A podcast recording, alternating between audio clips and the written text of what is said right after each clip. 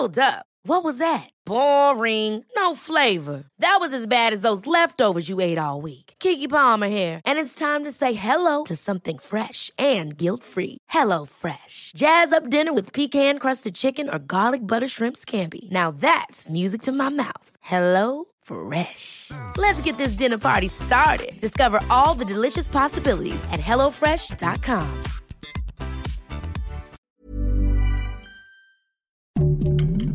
Heraldo Podcast, un lugar para tus oídos. Noticias del Heraldo de México. A través de una conferencia de prensa, Martí Batres, secretario de Gobierno de la Ciudad de México, calculó 75 mil asistentes a la marcha de este 8 de marzo conmemorando el Día Internacional de la Mujer. En la mañanera, el presidente Andrés Manuel López Obrador agradeció a las mujeres que participaron en la marcha 8M, pues aunque hubo algunos incidentes, concluyó en Santa Paz. La cadena McDonald's anunció su decisión de cerrar temporalmente sus 855 restaurantes en Rusia y suspender todas sus operaciones en el país, siguiendo el paso de varias multinacionales que decidieron tomar distancia de Moscú tras la invasión rusa de Ucrania.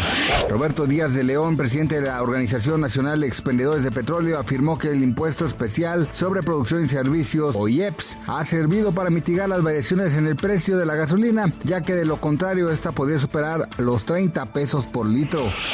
Por escucharnos, les informó José Alberto García. Noticias del Heraldo de México.